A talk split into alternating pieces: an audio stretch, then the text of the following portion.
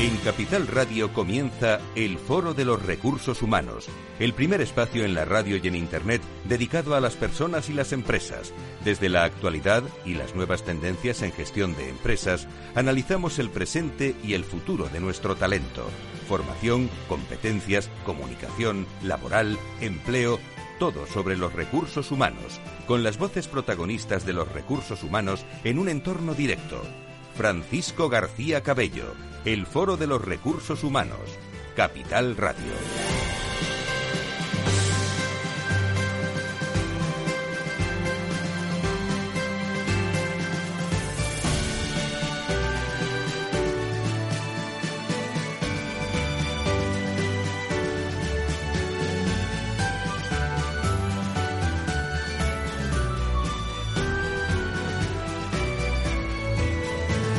¿Qué tal? ¿Cómo están? Bienvenidos. Vamos agotando este mes de, de octubre, eh, recta final, donde todavía hay muchas oportunidades para personas y, y, para empresas. Nosotros esta semana vamos a hablar mm, de muchos aspectos, eh, preparando también muchos eh, contenidos sobre salud y recursos humanos y mañana martes tenemos también con Mars eh, RSF. Vamos a hablar de las oportunidades, del, del talento y vamos a hablar también de la recuperación, cómo se está recuperando a través de las personas nuestro, nuestro país, que tienen mucho que ver, recuperación y acción. Eh, sabiendo también que el COVID ha dejado unas secuelas que las mismas personas son las que están eh, pues reparándolo eh, con los equipos en las organizaciones. Esas secuelas en muchas ocasiones traen nuevos entornos de, de trabajo en un momento en el que el talento generacional es muy importante y de eso vamos a hablar hoy. Del talento generacional con el Observatorio Generación y Talento y vamos a dedicar el programa a una herramienta que seguro va a suponer un, un punto de inflexión en las áreas de recursos humanos de muchas empresas el primer modelo global de gestión de diversidad generacional, así se llama, que diseña el Observatorio Generación y Talento en su próximo ciclo de, de, trabajo sobre este modelo y la necesidad de contar con esta herramienta de este tipo. Vamos a hablar hoy con Generali, con Schiller International University, con eh, EY, con Ersan Young, abogados y con SGS que nos van a acompañar. Contaremos también con las socias directoras del Observatorio Generación y Talento, Ángeles Alcázar y Elena Cascante, que están con nosotros ya, recordando que, bueno, son ya algunos años ¿eh? los que estamos hablando de diversidad aquí en la radio, con el Observatorio Generación y Talento, con Correos, con Enagas, con General y con Sandos Farmacéutica, en un programa que tiene muchas personas y muchas empresas y que se los ofrecemos desde ya. Si quieres saber todo sobre los recursos humanos y las nuevas tendencias en personas en nuestras organizaciones, conecta con El Foro de los Recursos Humanos con Francisco García Cabello.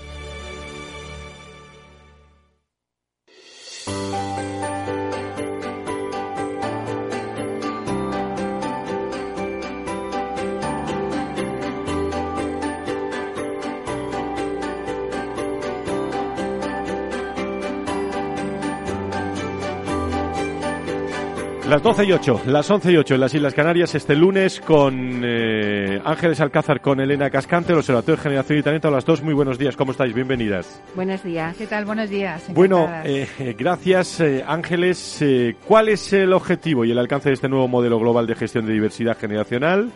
Y, y, cómo va a ayudar a las empresas. Vamos a explicarlo bien porque luego nos, nos esperan muchas empresas a lo largo del programa. bueno, pues eh, muchas gracias, Fran. Pues eh, hasta ahora, y como ya sabéis, eh, habíamos estado trabajando en talento, en liderazgo, y llevamos el proyecto del estudio de diversidad generacional, ya estaba muy maduro y era el momento de establecer lo que era la herramienta de gestión de la diversidad generacional. Ya conocemos por el trabajo que os hemos presentado que existen cinco generaciones y cada una tiene sus comportamientos, su, su, sus intereses distintos, etcétera, ¿no? Pero todo este trabajo lo hemos focalizado mucho en un principio, aunque hay aspectos globales, pero muy desde el ámbito local. Y era el momento de establecer un, proceso más ambicioso, un proyecto global basado en el reto de la gestión de la diversidad generacional. Y en este caso, nuestro proyecto se fundamenta en el business case de lo que es la gestión de la diversidad generacional, con cuatro propósitos. En un principio, pues eh, vamos a establecer una herramienta de gestión de la diversidad generacional que ayude a la gestionar el crecimiento y la competitividad de todas las generaciones. Vamos a hacer el otro propósito sería gestión de platillas en el ámbito global. Ya os hemos comentado en muchas ocasiones cuáles eran las características de las generaciones en España, pero ahora queremos alcanzar eh, a nivel global Estados Unidos, Europa, etcétera, a través de una encuesta que vamos a poner en funcionamiento dentro del proyecto y, por supuesto, estar alineado a las directivas europeas y el Gobierno de España.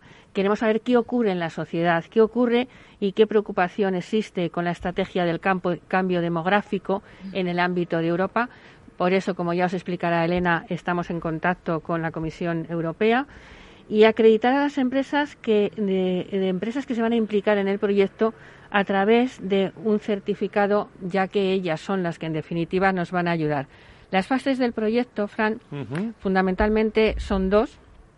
Una es crear el diagnóstico en el mundo del diagnóstico de la diversidad generacional a través de esa encuesta que te hemos comentado, que es de la diversidad generacional, un diseño conceptual importantísimo de ese modelo de gestión de la diversidad y el estudio luego va a estar en medir ese impacto, lógicamente, y cómo va a ser el retorno. Para ello, en la segunda fase lo que vamos a hacer es la implantación del modelo en las empresas, una verificación del modelo y, lógicamente, el recalibrado.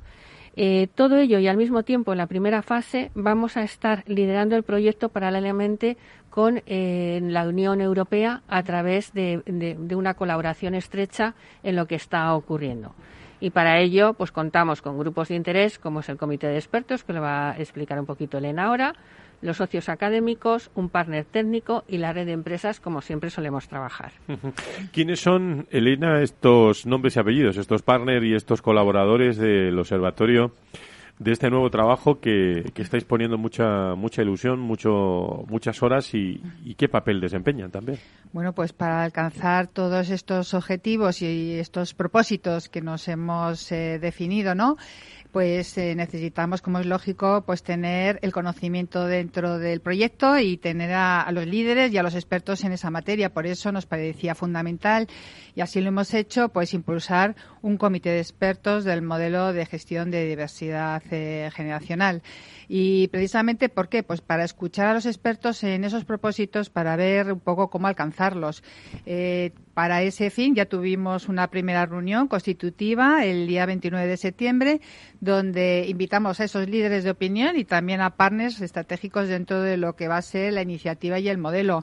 Eh, tuvimos la suerte de, bueno, de albergar esta reunión en la sede de la representación española de la Unión Europea, pues que nos parecía fundamental que el modelo estuviera alineado ¿no? con esas directrices y también un poco para comprender el alcance que podía tener en, temas de aging y de generation. En este sentido estuvo eh, representada la Unión Europea por Lucas González Ojeda y bueno, también tuvimos la oportunidad de escuchar a Íñigo Sagardo y presidente de Sagardo y Abogados y también nuestro presidente de nuestro consejo asesor, escuchar también un poco el alcance de la normativa en diversidad generacional eh, y bueno, pues comprender un poco los pasos que debería de dar el modelo pues para ir más allá y bueno, pues un poquito las conclusiones que llegamos es que desde luego la legislación está muy acotada, es muy limitada, pero que lo más importante es encontrar esos incentivos, ¿no? que ayuden a las empresas y a las personas en su empleabilidad. Eh, por otro lado, también otro de los eh, retos que teníamos eh, claro era que teníamos que impulsar este modelo porque al final tenemos que de alguna manera dar respuesta a, a todo el impacto macroeconómico que se nos viene encima derivado de todo lo que es la gestión del talento. Y ahí tuvimos la representación de Juan Pablo Riesgo eh, Figueroa, eh, que es socio responsable de EY Insight. Que estará con nosotros hoy también. Que va a estar, no voy a decir mucho más, pero efectivamente nos parecía fundamental que el modelo tenía que basarse en medir de alguna manera el impacto económico de la gestión de la diversidad generacional, porque al final las empresas eh, dan respuesta a, bueno, pues a, a gestionar por talento, por eficiencia, por negocio, por competitividad, ¿no? Y luego, pues me he dejado un poquito para el final dos importantísimos partners en el proyecto. En este caso, estamos hablando de Chile International, que si queremos un eh, modelo, un proyecto global internacional, pues, eh, y además queremos eh, de alguna manera ese rigor académico, pues que mejor que en este caso Chile. No voy a avanzar mucho más cuál va a ser el rol, porque vamos a tener, si no tenemos ya en antena, a Marta Muñiz, o presidente de la universidad. Y SGS, como partner técnico, pues porque al final estamos hablando de definir una herramienta de management, una herramienta de gestión, una herramienta que nos ayude a avanzar, a medir y, y analizar el retorno. Y en ese sentido, pues no nos parece fundamental el expertise. Y cómo no, eh, finalmente en, la, en, el comité de empresa, digo, en el comité del modelo de gestión, pues la voz de las empresas, la voz de nuestras empresas, las más comprometidas en esta materia, nuestros socios protectores, nuestros socios colaboradores que estuvieron representados, eh, representando CaixaBank en Agas, Generali, Mafre, Naturgy, Sando Farmacéutica y Grupo Aresi City Service. En este caso, pues tenemos la, tenemos aquí a Generali que nos, eh, de alguna manera, representará la voz de las empresas de lo que allí ocurrió.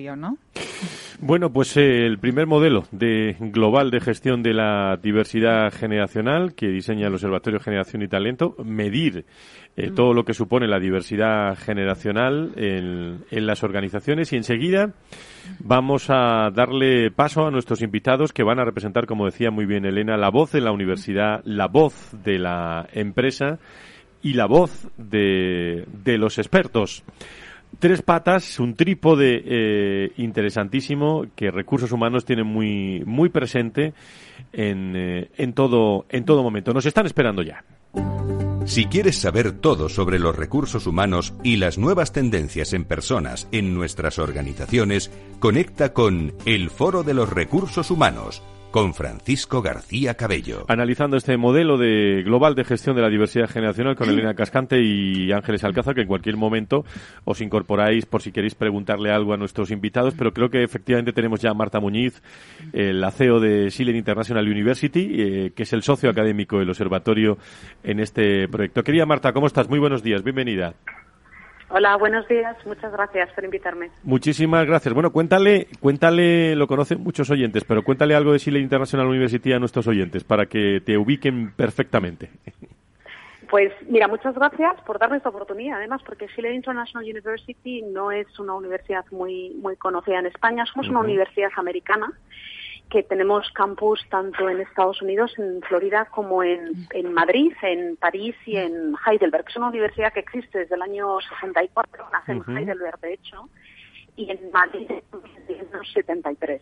Entonces, nuestro modelo, somos una universidad americana y, por tanto, es un modelo académico norteamericano, pero eh, la gran ventaja que tenemos en Schiller es que los alumnos rotan entre los campus de forma bueno, pues cuando, cuando, eh, cuando lo desean, ¿no? Sin necesidad de tener reconocimiento de créditos o de hacer ningún tipo de papeleo. Tenemos además un acuerdo con, con la Universidad de Roehampton en Londres. Entonces, aquellos alumnos que lo desean tienen un doble título, un título americano y un título británico, lo que les da acceso al mercado laboral tanto en Estados Unidos como, como en Europa. ¿no? Tenéis alumnos globales, ¿no, Marta? Absolutamente. Mira, a mí cuando me preguntan que cuántos alumnos nuestros son, qué porcentaje de alumnos internacionales tenemos, digo que son todos, porque el, para empezar, eh, los alumnos desde el minuto uno, cuando entran en clase, se encuentran con una diversidad eh, enorme, en 130 nacionalidades, eh, mm, la gente, la mayor parte de los de sus compañeros están fuera de sus casas, han tenido experiencias internacionales, tienen vidas, bueno, pues eh, muy diferentes, la diversidad es total. Pero es que además, aunque tú empieces a estudiar en Schiller, por ejemplo, en Madrid, si eres español, eh, antes o después vas a, vas a moverte, porque vas a tener la oportunidad de irte a París o de irte a hacer unas prácticas a Estados Unidos, con lo cual todos son internacionales porque el espíritu es absolutamente internacional. Me está entrando gana a mí, fíjate, cuando me lo dices, de, ponerme a estudiar otra vez. Pero bueno, todos queremos volver a empezar. Eso es, eso es. ¿Cuál será la principal aportación de este, de este modelo y, y, sobre todo por qué si la International University decide participar en este proyecto? Marta. Muy bien. Bueno, yo creo que la, la, principal aportación lo han, comentado eh, Ángeles y Elena, pero eh, va a permitir realmente hacer un business case de lo que es la, gestión de la diversidad.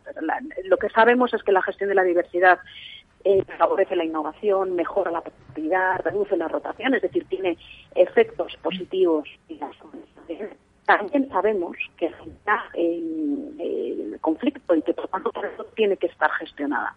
Pero tiene impacto positivo, no solamente desde un punto de vista social, que eso yo creo que todos a estas alturas lo tenemos clarísimo, sino desde un punto de vista económico. Lo que va a permitir este modelo punto de vista para la empresa, para el propio, la propia eh, eh, eh, capacidad competitiva de la, de, la, de la empresa. Entonces, este modelo va a permitir, en primer lugar, que las compañías las organizaciones en general tengan un, diagnóstico claro de cuál es la, situación de la diversidad generacional en, su organización, establecer medidas concretas para gestionar esta diversidad y obtener, por tanto, esos impactos positivos. Y esto pasa por establecer KPIs y por establecer em, indicadores que nos permitan medir y nos permitan hacer un seguimiento. De esa manera van a poder realmente comprobar el impacto, ¿no? No solamente social, sino, como digo, económico.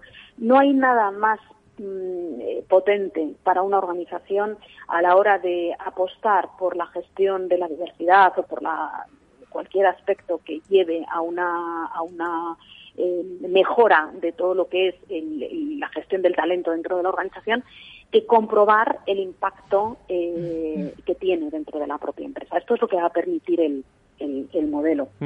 Un trabajo que, que, cristalizará también como, como los anteriores del observatorio, claro, con vosotros un, con un rigor académico total y absoluto, ¿no? Me imagino. Sí, efectivamente. Me preguntabas que, que por qué Schiller eh, entra en este, en este vamos, en este proyecto.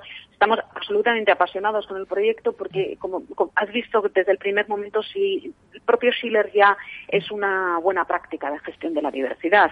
Eh, al final, no solo diversidad generacional, sino diversidad cultural, diversidad de background, diversidad de todo tipo, ¿no? Pero el por qué, qué, vamos a aportar nosotros, desde luego, ese rigor científico que ha estado en todos los proyectos, en todos los trabajos que se han realizado en el observatorio, nosotros vamos a trabajar en el análisis de qué modelos existen ya, de cuál es su nivel de fiabilidad. Vamos a, participar en todo lo que es la, el, el, análisis de la situación de esa diversidad generacional en, en Europa y a nivel global. Pensamos y de hecho este es el objetivo del, del proyecto, que tenemos que desarrollar un modelo global, un, modelo que se adapte a las necesidades de cada organización en función de sus características particulares, ¿no?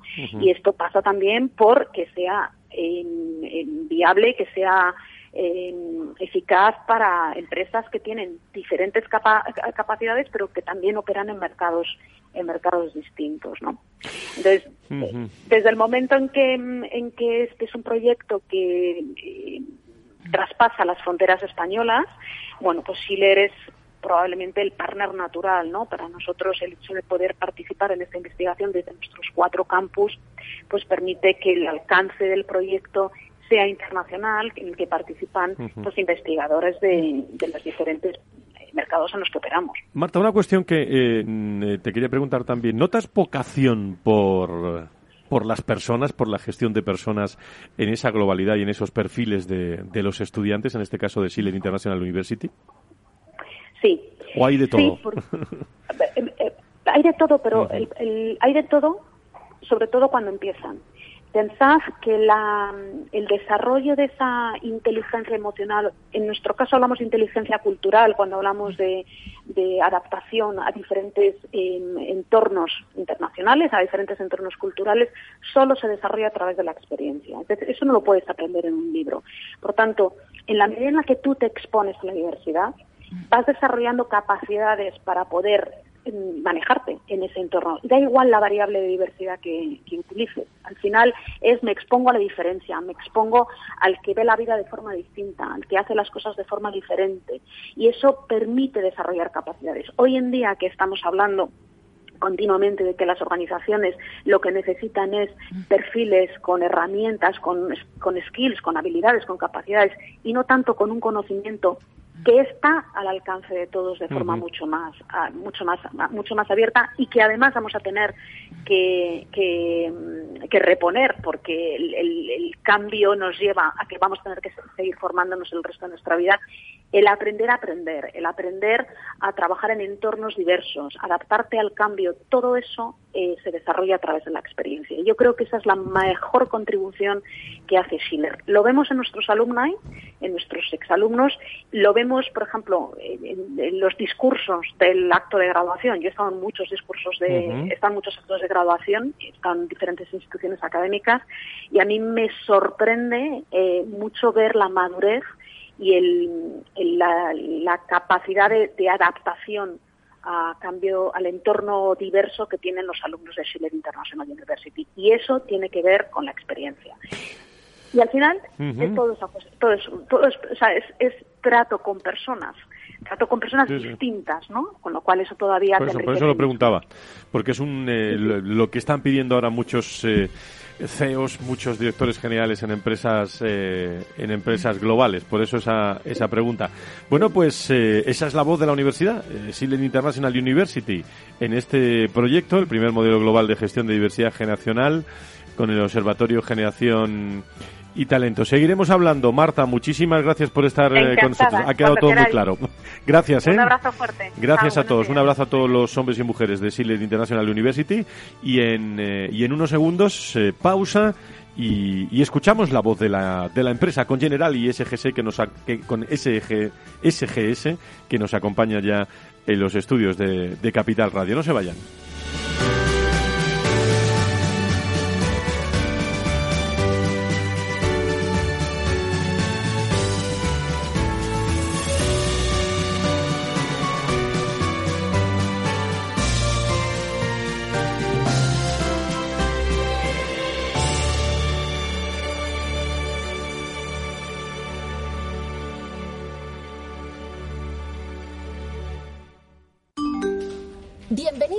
Webinar.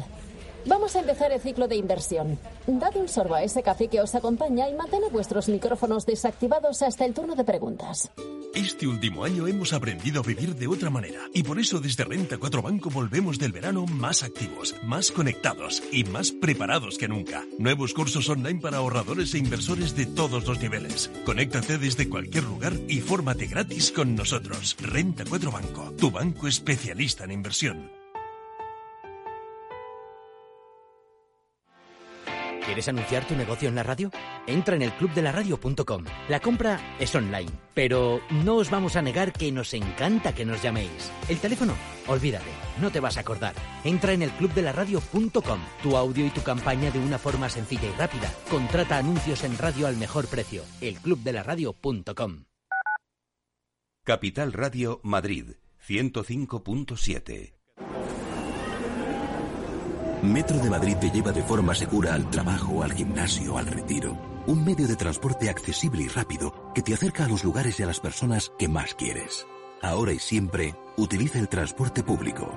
Ahora y siempre, muévete en Metro. Metro de Madrid, Comunidad de Madrid.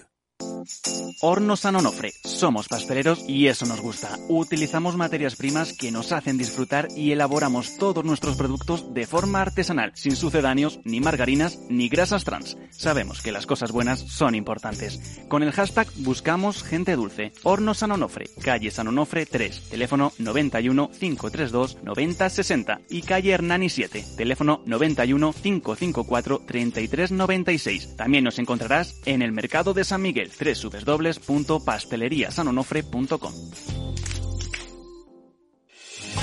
¿Está pensando en montar una empresa pero no se atreve a dar el paso en solitario? Busca una marca conocida y consolidada que le respalde. En Franquiciados le ayudamos a elegir el negocio que más se ajuste a sus necesidades. Franquicias de éxito, innovadoras, de baja inversión. Los miércoles a las 12 en Capital Radio tienen una cita con el único programa de radio de España especializado en la industria de la franquicia. Franquiciados, con Mabel Calatrava.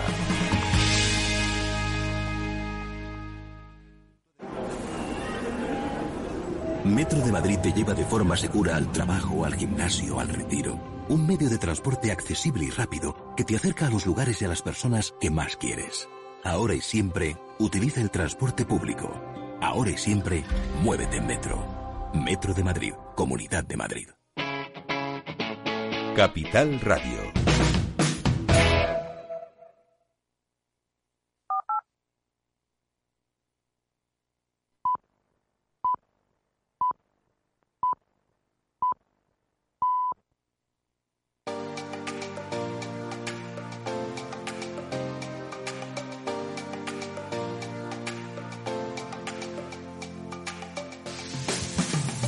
Si quieres saber todo sobre los recursos humanos y las nuevas tendencias en personas en nuestras organizaciones, conecta con El Foro de los Recursos Humanos con Francisco García Cabello. Bueno, saben que todos los lunes hablamos de distintos aspectos del mundo de los recursos humanos con personas y con empresas. Y hoy en este lunes 18 de, de, octubre, diversidad con el Observatorio Generación y Talento. Y estamos hablando de ese primer modelo global de gestión de la diversidad generacional. Eh, fíjese ustedes medir eh, esa diversidad generacional. Aquí hemos hablado muchas veces de cómo las distintas generaciones han recibido esos 18, 19 meses últimos que se llaman COVID-19, cómo han reaccionado todos. Bueno, pues medir esa acción de la diversidad generacional, de eso estamos hablando con eh, con este con este primer modelo de global de gestión de diversidad generacional hemos escuchado la voz de la empresa, muy interesante, ¿eh? Marta Muñiceo de Silent International University y vamos a conocer ahora la voz de la empresa. Y para poner en marcha eh, este trabajo se ha constituido ese comité de expertos en diversidad generacional y hoy contamos también en el, eh, en el programa con dos empresas que forman parte de este comité eh, que es Generali, eh, y está con nosotros Javier eh, Zubicoa, director de diversidad, de inclusión y de relaciones laborales de, de, Generali, que me alegra mucho, como siempre, saludar. Querido Javier, ¿cómo estás? Muy buenos días. Muy bien, ¿qué tal todo, Fran? Bueno, pues muy bien. En el caso de Generali, ¿por qué habéis decidido formar parte de este comité de expertos, querido Javier?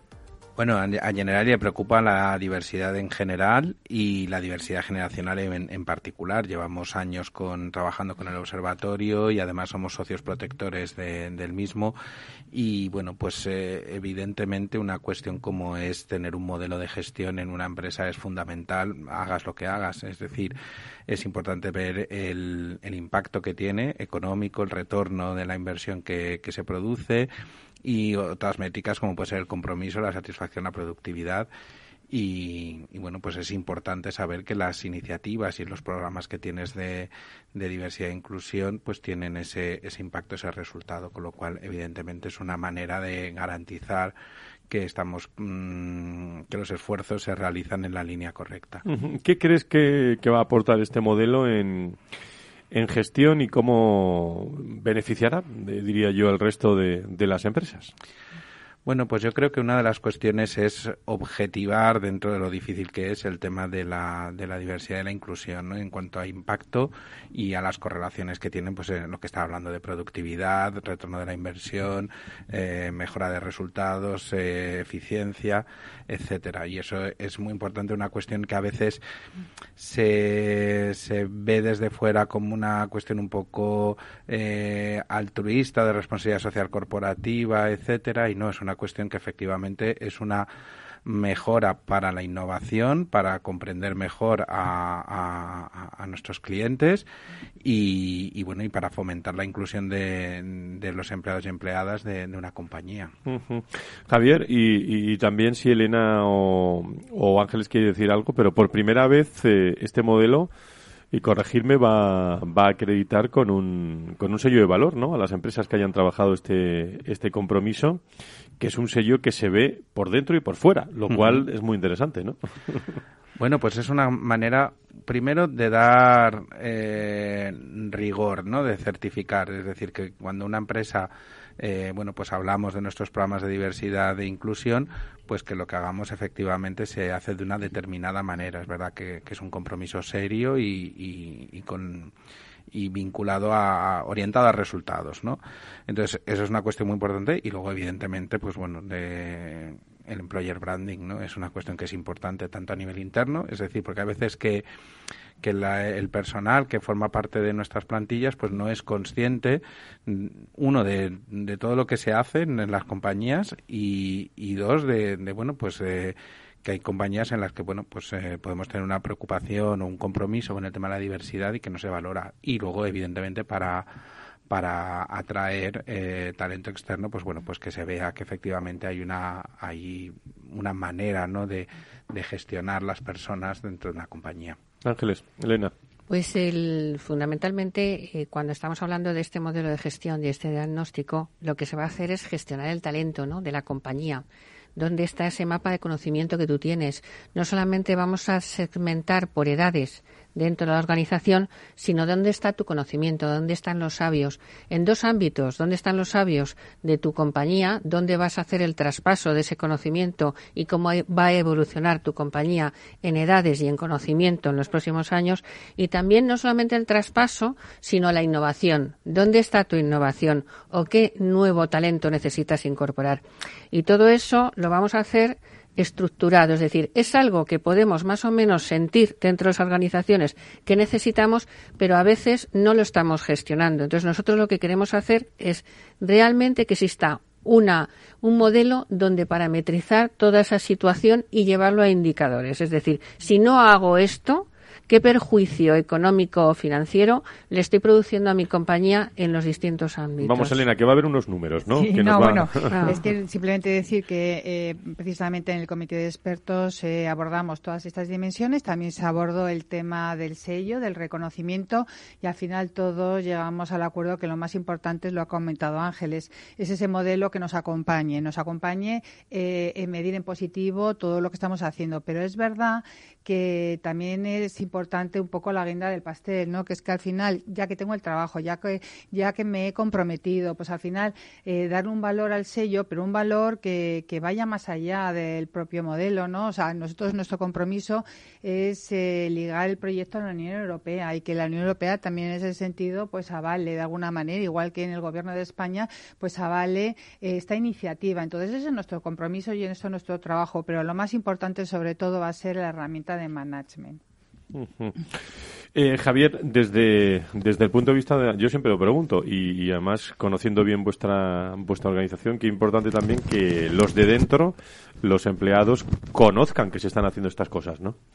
Eso es fundamental y yo creo que es uno de los grandes retos que tenemos hoy en día en las organizaciones, la comunicación, porque hacemos muchas cosas o determinadas empresas hacemos muchas cosas y es difícil llegar porque bueno pues los días eh, a día son son exigentes en, en la vida laboral y, y, en la personal. Es decir que estamos todo el día expuestos a millones de comunicaciones de amigos grupos de WhatsApp etcétera más luego todo lo profesional.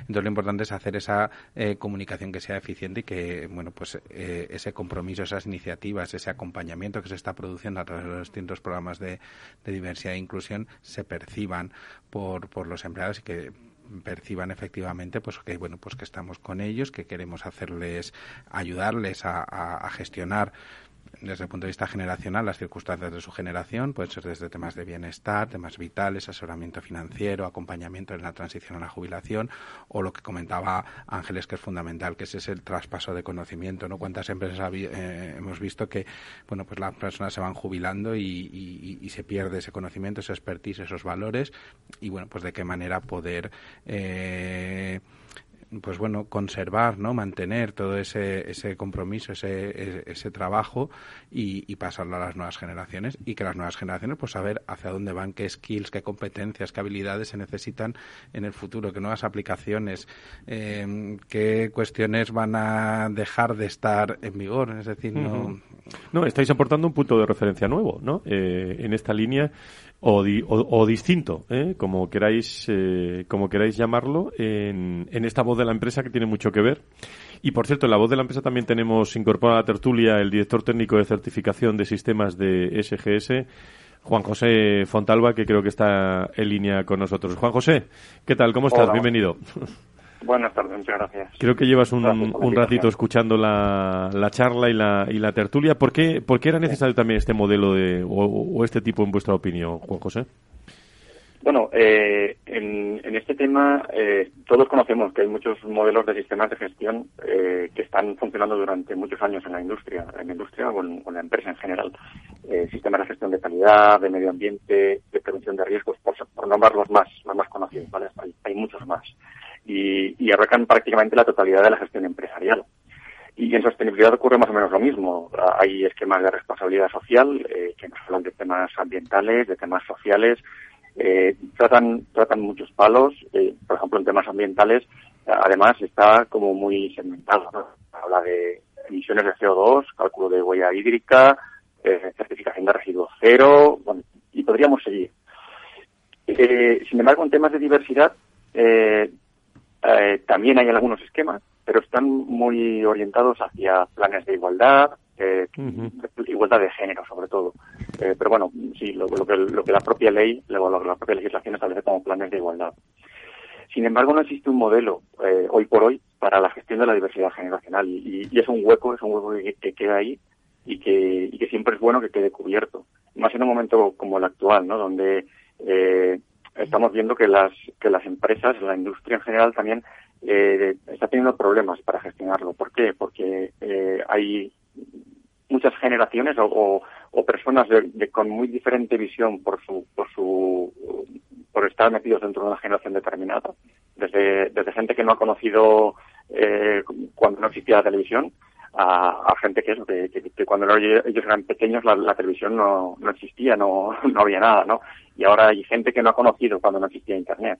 Y, esas personas trabajan juntas no y, bueno pues el el poder gestionar esa diversidad generacional dentro de la industria, dentro de las empresas, eh, es, un reto eh, que merece merece tener un, esquema, un modelo eh, que defina todos todos estos todo este reto, ¿no? Y quizás, Juan José, cuando uno pone en marcha este estos modelos, la, la propia la propia organización lo que quiere es ver bueno resultados como en todo desde un punto de vista eh, cualitativo, cuantitativo, como quieran ustedes. Es decir, eh, un impacto positivo ¿no? en la organización en términos de innovación y productividad. Yo creo que esto es muy interesante percibirlo, ¿no? Sí, yo creo que lo habéis estado comentando y además muy bien, ¿no? Es decir, al final se trata de si gestionamos bien el conocimiento que hay dentro de la organización, si gestionamos bien eh, esa diferencia generacional, esos diferentes puntos de vista y esas diferentes aptitudes y competencias del personal, eh, si lo gestionamos bien, todo eso va, a dar una mayor eficacia, va a dar nuevas oportunidades a las empresas. Eh, incluso personalmente, para cada una de las personas que trabaja en esa empresa, eh, es una motivación adicional. Es decir, el, el que una persona pueda sentirse integrado dentro de un grupo eh, donde le van aportando diferentes ideas y diferentes visiones, eh, también enriquece el puesto de trabajo. incluso, no decía, perdón, incluso cuando estamos hablando tanto de reskilling, de, de, formación también, la propia formación en el, en el lugar de trabajo del, de la persona. Yo creo que es muy interesante. La formación continua que, consigues eh, simplemente por estar trabajando con otra persona que te va aportando diferentes eh, conocimientos, diferentes puntos de vista. Eh, todo eso también hace pues, eso, que, el personal esté más motivado. Entre la motivación, las nuevas ideas que puedan surgir, la, los nuevos puntos de vista, todo ello va enfocado al final a que la empresa tenga un, un mejor desarrollo y unos mejores resultados. Por otra parte, lo que sería la, propia certificación, el, el, que una tercera parte independiente eh, pueda avalar que tú estás aplicando esto de cara a la sociedad, de cara a tus compradores, eh, de cara a tus accionistas, eh, también es una ventaja competitiva de la propia organización hoy por hoy, donde tenemos una, una oferta desbordada por todas partes, es decir, nos ofrecen los mismos productos desde mil, desde mil sitios, al final muchas veces la decisión de compra eh, de un comprador como yo mismo, ¿no?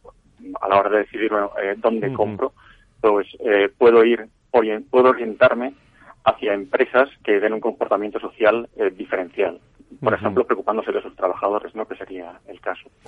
Sin duda, es, un, es una buena idea eh, de trabajo en, eh, en, equipo y que, va, y que va a aportar sin duda alguna resultados.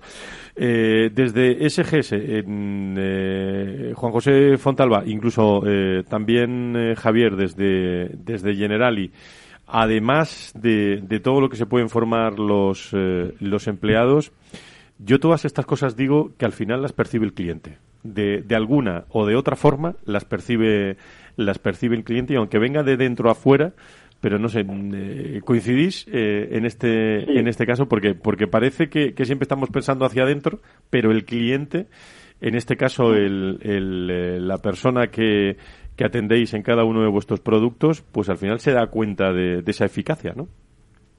Totalmente. Sí, es, es un poco lo que, lo que estábamos comentando, ¿no? Es decir, que simplemente el tema de que el, el trabajador esté más motivado, eh, el trabajador atenderá mejor a sus clientes. Eh, todo esto al final repercute en el, en el propio cliente, eso, eso debe de ser así. Javier. Eh, totalmente de acuerdo. A ver, eh, desde un punto de vista de, de, diseño de productos y de comprender las necesidades de tu cliente, es importante tener también un equilibrio eh, o una plantilla que sea reflejo de la diversidad de tus clientes. Punto primero. Y punto segundo, eh, si tú estás en una empresa en la que te tratan, te acompañan en tus situaciones de, pues, en tus particularidades de diversidad, etcétera, cada empleado y ya desde un punto de vista de employer branding interno lo que hablábamos luego eso también pues luego comenta oye pues en mi empresa pasa esto en mi empresa tal entonces eso es una cadena de transmisión eh, importantísima. Y cuando también la diversidad eh, y la inclusión forma parte del, del ADN muy humanidad que esté la expresión de una empresa, eso también se traslada en la manera de hacer y de, y de gestionar pues con interlocutores, proveedores, en nuestro caso como distribuidora de seguros, somos eh, aseguradora con nuestros mediadores que son los que distribuyen los seguros, con los clientes y, y por supuesto es una, una cadena de valor, una cadena de transmisión.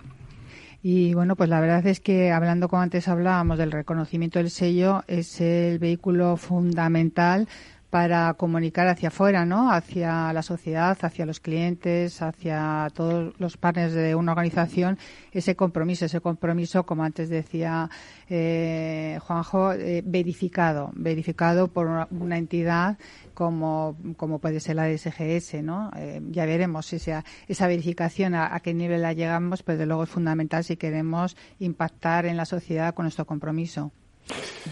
Muy bien, pues medir, como digo, insistimos en la diversidad generacional. Estamos dando a conocer este, este primer modelo global de gestión de diversidad generacional que tiene mucho que ver con, con recursos humanos en las áreas de, de recursos humanos. Eh, Juan José, gracias. Si quieres, si tienes tiempo, te quedas con nosotros unos minutos, como tú quieras. ¿eh? Eh, está aquí Generali, pero hemos conocido la voz de la empresa, la voz de la universidad y vamos a conocer ahora la voz del experto. Líderes y directivos en primer plano.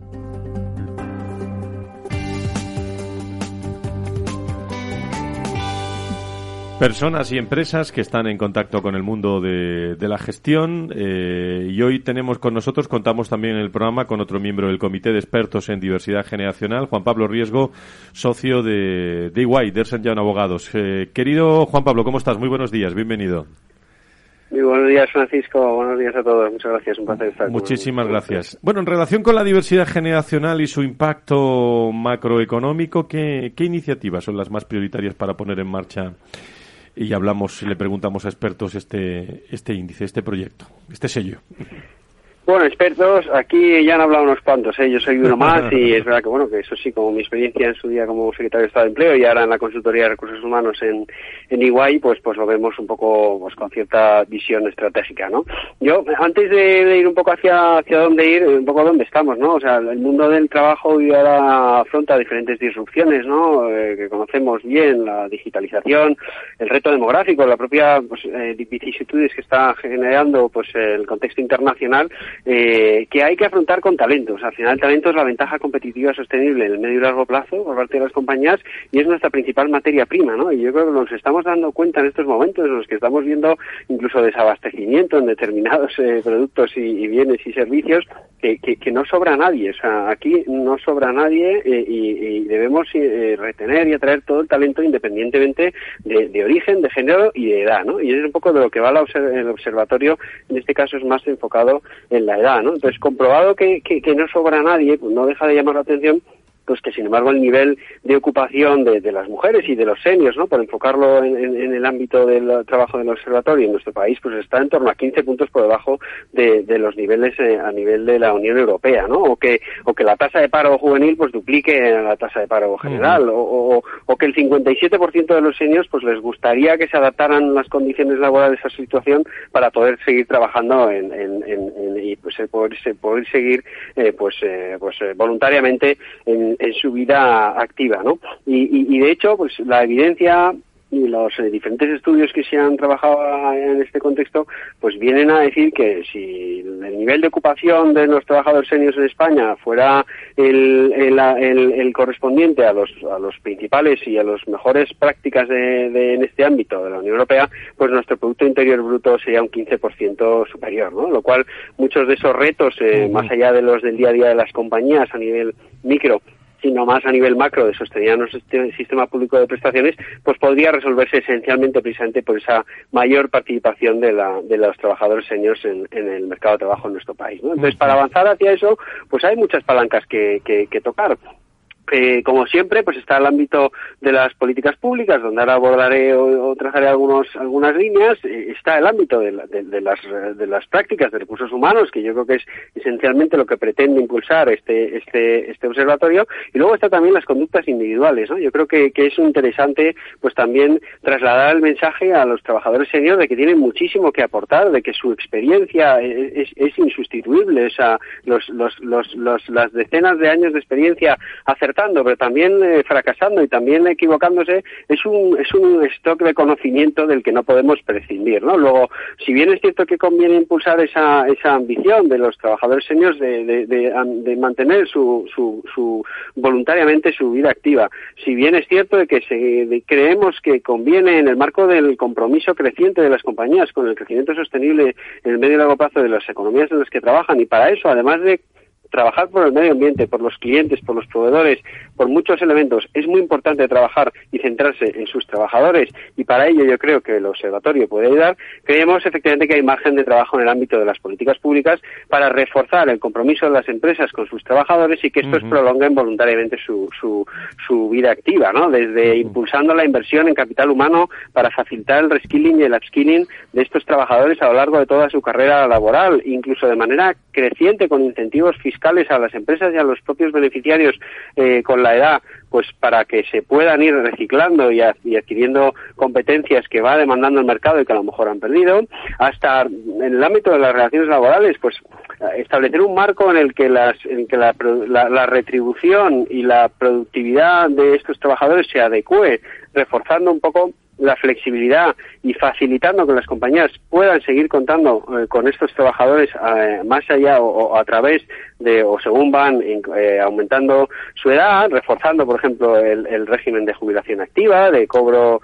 de, de salario a la vez de cobro de la pensión o mejorando el sistema de jubilación parcial con contrato de relevo, pues creemos que hay margen de mejora de la regulación de las relaciones laborales, ¿no? Y luego en tercer lugar bueno, pues en el ámbito de los incentivos fiscales, ¿no? Pues establecer incentivos fiscales reforzados a empresas y a trabajadores para que opten voluntariamente por seguir eh, manteniendo su vida activa, ¿no? Creemos que, en definitiva, y por no alargarme, que hay mucho margen de mejora eh, en el ámbito de las políticas públicas para incentivar la participación de los trabajadores seniors. Afortunadamente se ha venido avanzando en esta línea eh, durante los últimos años, pero sin duda todavía se puede mejorar. Eso te iba a decir que no, ante lo que decías de no sobra nadie, bueno, es un mensaje que también tendría que tener claro la Administración, ¿no? Es decir, eh, utilizando palancas eh, y apoyos eh, interesantes, si tú lo conoces bien, Juan Pablo.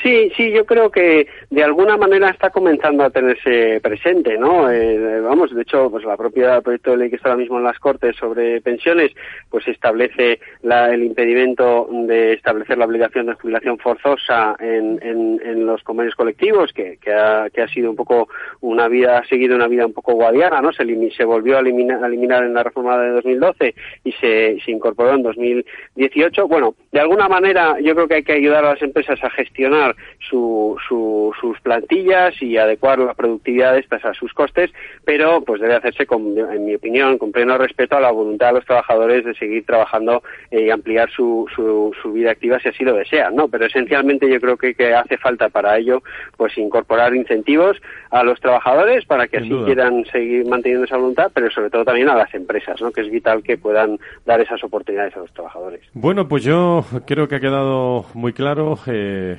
Elena eh, y Ángeles, eh, la puesta en marcha de este, de este modelo. Bueno, estamos hablando de un trabajo de cerca de dos años que ya ha comenzado, ¿no? Con la constitución del comité de expertos y su primera reunión. ¿Cuáles son los siguientes pasos? Así rápidamente, que, se nos acaba el tiempo. Bueno, yo antes de que se acabe, quiero decir eh, un poco a la, intervención que ha hecho en este caso Juan Pablo, que nuestro trabajo también quiere ir actualizando las directivas de la Unión Europea y queremos eh, no solamente establecer el modelo de gestión eh, global de la diversidad generacional, sino que queremos también tener en cuenta y ayudar y posiblemente hacer un proyecto ligado a la Unión Europea que tenga que ver con ese cambio demográfico, ¿no? Con la solidaridad intergeneracional que en este momento está apostando la Unión Europea y creo que es consciente de ello. Y ya paso a mi compañera para que diga los próximos pasos, pero no sin antes decirte que el 15 de noviembre ponemos en marcha la cuarta edición de los premios Generación. Y aquí estaremos ese día, ¿no? El 15 de, noviembre, que, pues es el día que, pues estamos en el próximo programa. Y bueno, y como próximos pasos, pues trabajar, trabajar y trabajar. Ya eh, definitivamente ya tenemos el equipo, tenemos las empresas y como siempre hacemos, este modelo será definido y desarrollado por los equipos profesionales de la red de empresas del Observatorio Generación y Talento a través de los foros de trabajo, con lo cual ya os iremos desgranando los avances que vayamos teniendo fase a fase. Pues muchas gracias, eh, Juan Pablo Riesgo, gracias por estar con nosotros. Un abrazo a los hombres y mujeres de Iguay, gracias. ¿eh? Un placer, gracias.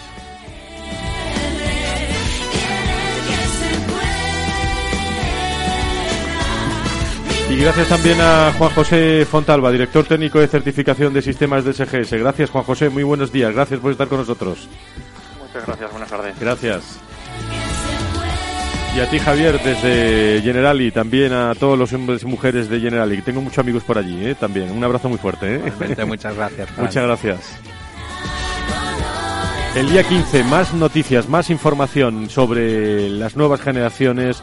El Observatorio Generación y Talento nos aporta este reto, iba a decir, porque esto es un reto de presente a futuro, el próximo 15 de, noviembre, más información aquí en este programa. Y el próximo lunes nos metemos eh, directamente en todos los aspectos de pensiones, vamos a hablar de relaciones laborales, protagonistas con Adirrelap aquí en el foro de, recursos eh, de recursos humanos que también, eh, como saben, el viernes en el programa Valor Salud hablaremos de, de, una iniciativa que estamos teniendo también sobre recursos humanos y salud que ponemos en marcha el 27 de, este mes en la serie de la patronal de, de ASPE en nuestro país. Buena semana.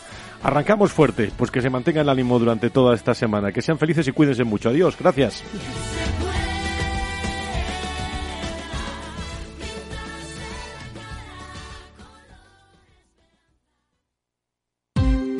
Ya no estamos en la era de la información, estamos en la era de la gestión de los datos y de la inteligencia artificial.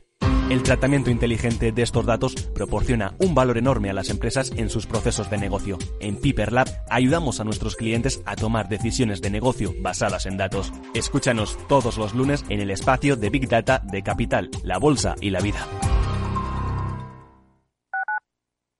Tu radio en Madrid 105.7, Capital Radio. Memorízalo en tu coche. Metro de Madrid te lleva de forma segura al trabajo, al gimnasio, al retiro. Un medio de transporte accesible y rápido que te acerca a los lugares y a las personas que más quieres. Ahora y siempre, utiliza el transporte público. Ahora y siempre, muévete en Metro. Metro de Madrid, Comunidad de Madrid. Disfruta de la mejor cocina gallega en Montes de Galicia. Todo un clásico moderno en el barrio de Salamanca. Disfruta de la variada dieta atlántica, de las mejores carnes y pescados tratados con respeto y transparencia y regados con una de las mejores bodegas de la zona. En grupo, en familia o en pareja, Montes de Galicia te ofrece el espacio perfecto en cada ocasión. En el restaurante Gaztelubides somos rigurosos con la selección del producto para crear recetas imaginativas que acompañamos de una bodega generosa y brillante y de nuestra magnífica terraza durante todo el año. Restaurante Gaztelubide, carretera de La Coruña, kilómetro 12200, La Florida. Teléfono 91 372 8544. Una recomendación del programa gastronómico Mesa y Descanso.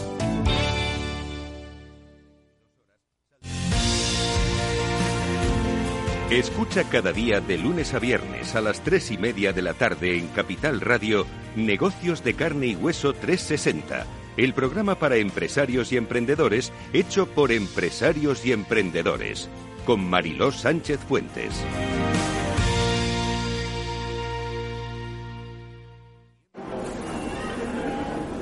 Metro de Madrid te lleva de forma segura al trabajo, al gimnasio, al retiro. Un medio de transporte accesible y rápido que te acerca a los lugares y a las personas que más quieres. Ahora y siempre, utiliza el transporte público. Ahora y siempre, muévete en Metro. Metro de Madrid, Comunidad de Madrid.